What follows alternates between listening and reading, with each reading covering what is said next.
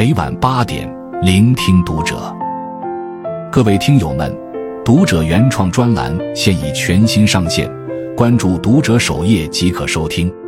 今晚读者君给大家分享的文章来自作者曹植小妹。刷完二百六十万条《西游记》弹幕，我笑出鹅叫。国庆宅在家中休息时分，你会选择怎么看视频？对于越来越多的人来说。看视频已然不是在纯粹观看内容，而是在另一样东西上找乐子——弹幕。相比视频的剧情，似乎众生喧闹的弹幕才是我们真正的快乐源泉。甚至有不少人在选择视频网站时，对弹幕质量的追求要高于剧作本身。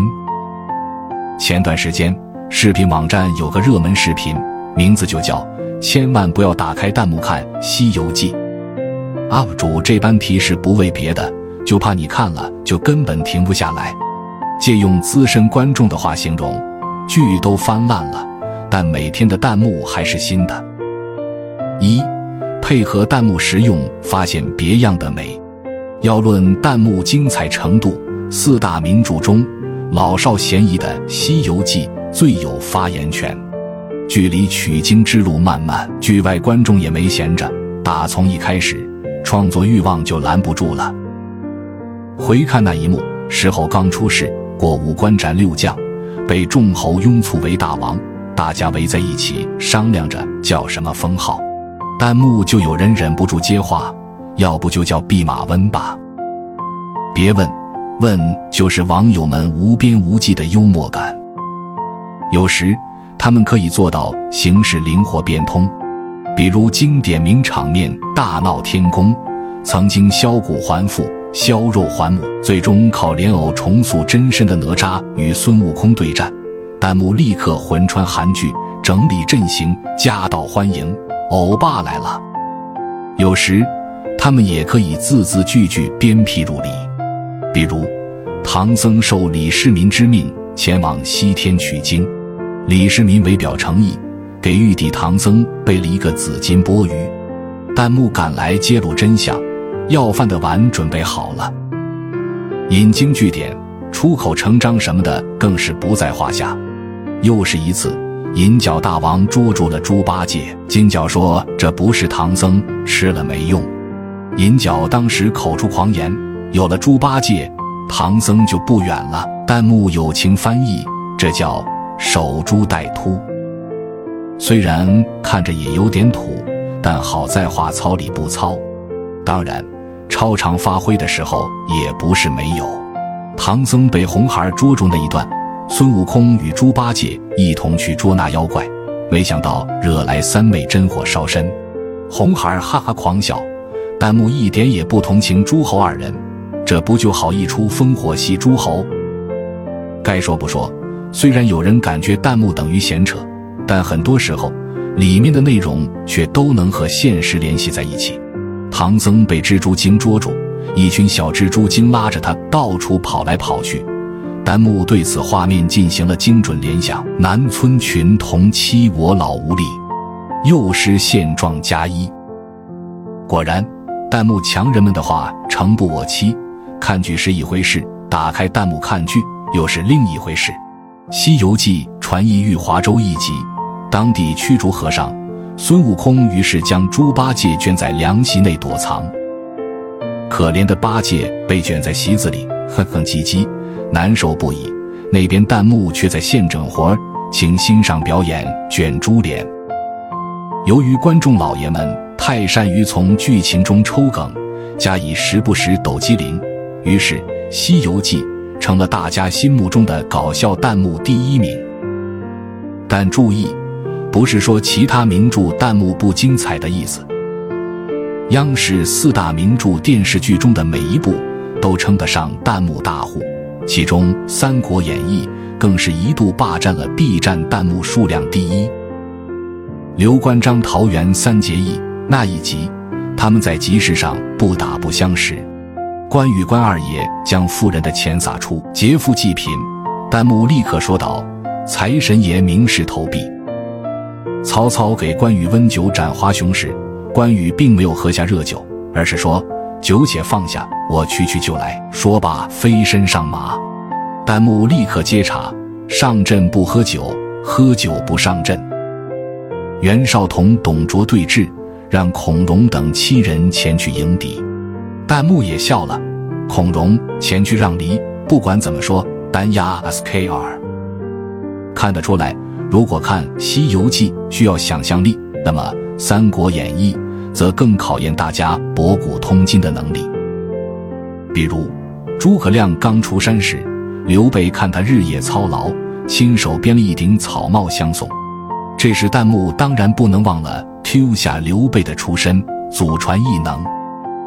四大名著红就一起红，被玩坏也谁都别落下。隔壁的《红楼梦》也是同样热闹。刘姥姥第一次带着板儿去荣国府，板儿戴着一顶红色的帽子，弹幕一看这打扮就笑了，天线宝宝。还有凤姐向刘姥姥分享且想做法那一段，当时听得刘姥姥一愣一愣的。此时弹幕也被唬住了，我还是点外卖吧。说到这里，痴迷《水浒传》的朋友可能会着急：怎么我们一百单八将不配有姓名？对此只能说，一百零八位主角引发的魔幻穿越，恐怕就能撑起弹幕界的大半江山。从刘姥姥封雪山神庙到林黛玉倒拔垂杨柳，从郭奉孝单臂秦方腊到浔阳楼悟空提反诗，齐天大圣到此一游。第一次看到这场面的人会感到疑惑，不好意思，我是新来的，这儿的画风一直是这样吗？对于这个问题，在弹幕区杀过七进七出的人可能告诉你，习惯就好了。毕竟在弹幕的世界里。从不存在创作瓶颈一说。二，征服历届观众，弹幕凭什么？如果你问，那么多人痴迷于弹幕，到底有什么意义呢？答案首先是快乐就是最大的意义了。当复古潮流席卷互联网，以经典老剧下饭，已经是无数年轻人的基本操作。在吃饭、休息时间里，一边看喜欢的作品。一边看弹幕解压，岂不美哉？更别说在这个过程中，弹幕会溢出剧集本身，跟其他的影视作品甚至历史文化产生着奇妙的跨幅联动，配合弹幕食用影视剧的过程，往往也就成了默契解码的过程。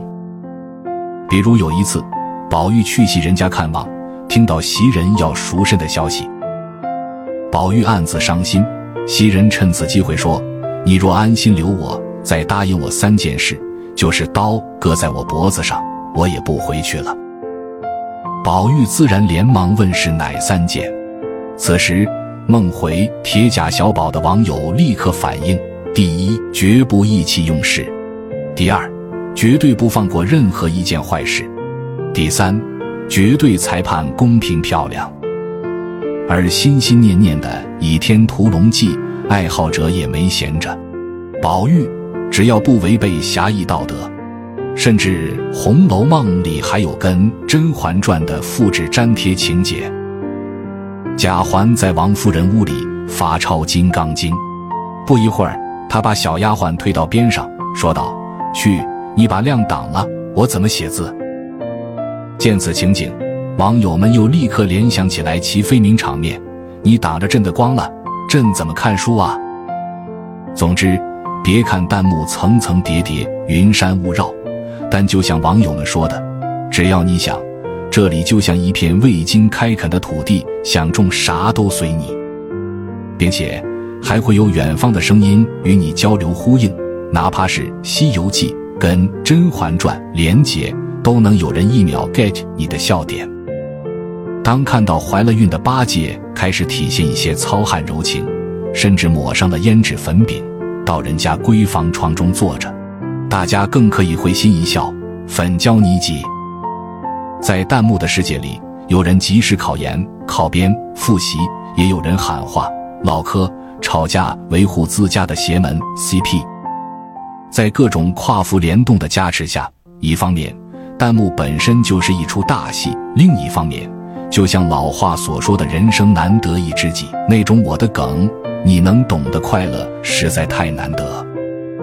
更别说当观众在根据剧情进行弹幕创作的时候，许多剧情本身就足够有梗，来源于生活，二创于生活，又反哺生活。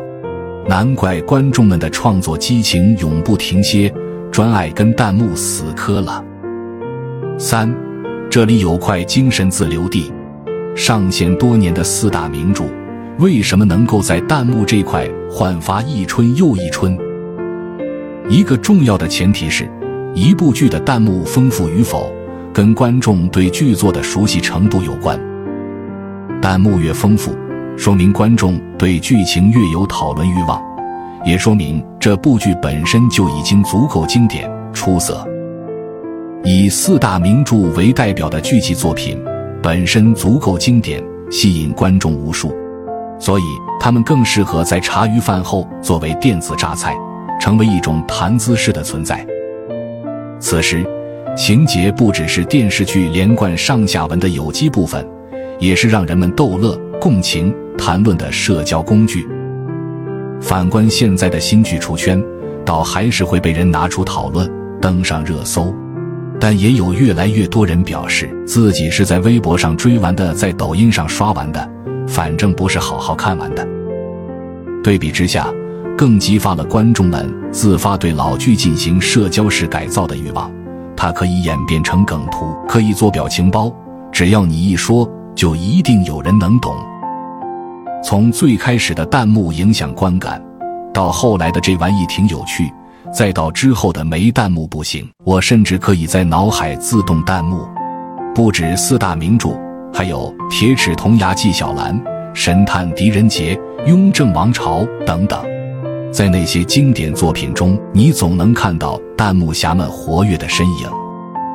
只不过，四大名著中播出最早的《西游记》。已经是三十七年前的事了。